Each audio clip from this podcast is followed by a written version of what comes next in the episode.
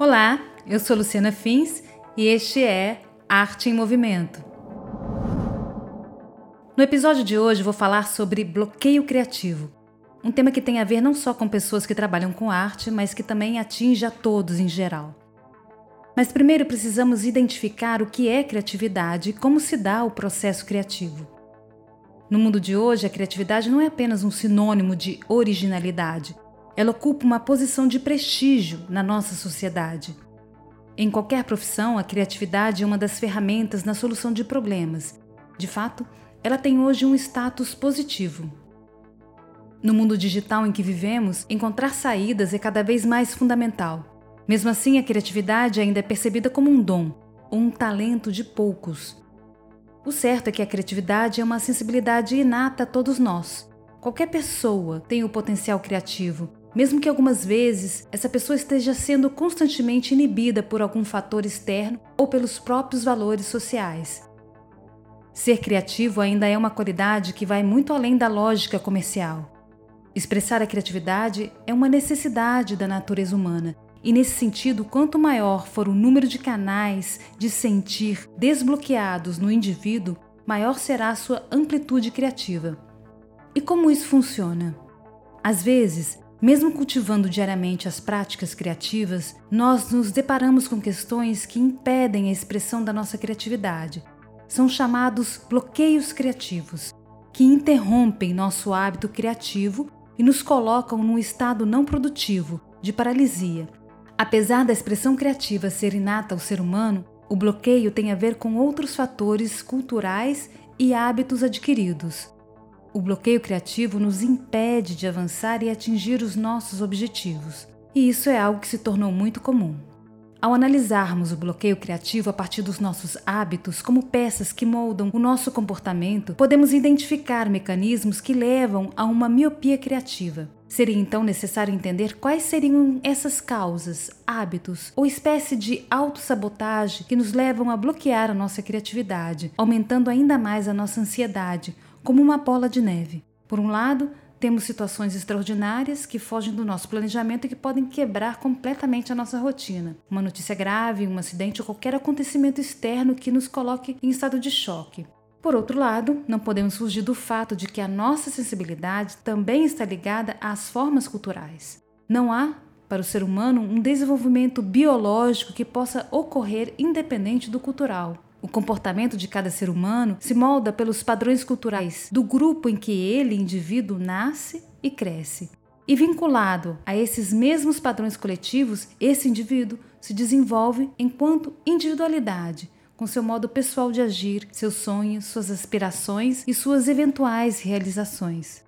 Outro aspecto importante para o processo de criação é a memória. Evocando o ontem e projetando-o sobre o amanhã, o homem dispõe em sua memória de um instrumental para integrar experiências já feitas com novas experiências. A memória acumula diversos passado, presente e futuros como resultado de nossas reflexões sobre o que acontece. E então é associada e convertida em símbolos e ideias através da nossa sensibilidade e intuição. Outra ferramenta fundamental para a criatividade é a comunicação seja ela verbal ou sinestésica, servindo como um veículo de ideias entre os indivíduos. O ser humano se emociona e descreve suas emoções o tempo todo, e a criatividade é por vezes deliberada por essa explosão emocional. Apesar de todos esses elementos terem a ver com a expressão da criatividade, é importante frisar que não existe uma receita universal para o fazer criativo.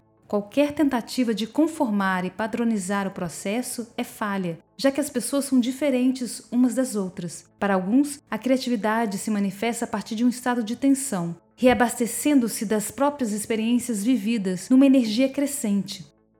Mas é preciso desmistificar a ideia de que a criatividade só se torna aparente em meio a um conflito emocional e entender que a expressão criativa advém de uma necessidade humana por uma motivação interna e pode florescer de forma mais efetiva em um solo gentil. Em seu livro O Ator e o Alvo, o filósofo americano Donnellan analisou o trabalho do ator, mostrando algumas hipóteses do bloqueio criativo subconsciente comum no processo de criação. Para ele, toda vez que um ator se sente bloqueado, os sintomas são praticamente os mesmos. Quanto mais o ator é forçado de maneira impositiva a encontrar uma saída, aumentam as suas sensações de bloqueio, acompanhado por um sentimento de isolamento, Nesse momento, sua via de escape é projetar o problema numa questão externa, culpando o roteiro, o parceiro de cena ou até mesmo o figurino. É quando então ocorrem dois sintomas muito recorrentes: a paralisia e o isolamento, uma tranca de dentro e uma tranca de fora. E no pior dos casos, uma sensação devastadora de solidão, um sentimento crescente de ser ao mesmo tempo responsável e inútil, indigno e furioso, pequeno e grande. Pensamentos como não sei o que estou fazendo, eu não sei o que eu quero, eu não sei quem sou eu, eu não sei onde eu estou, eu não sei como devo me mover, eu não sei como devo me sentir, eu não sei do que estou falando, não sei o que estou encenando, aumentam ainda mais esse bloqueio. Para tentar sair desse espiral, o ator usa o controle como forma de escapar do medo.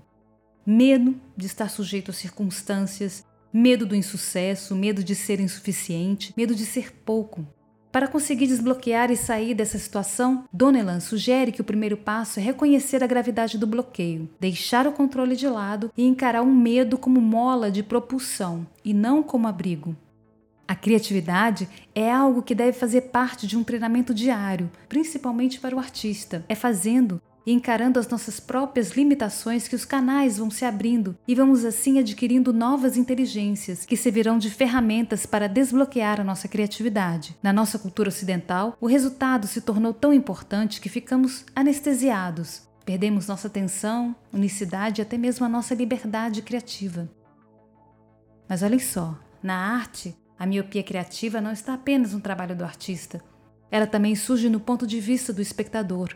Os hábitos ou maus hábitos adquiridos também distorcem a visão de quem aprecia. Sendo assim, o bloqueio criativo pode estar tanto ao lado de quem faz como daquele que vê. É preciso estarmos conscientes e enxergarmos a natureza dos hábitos que estão constantemente sendo depositados em nós. Faça sua inscrição agora mesmo para receber as notificações e siga o nosso perfil no Instagram Arte em Movimento Podcast.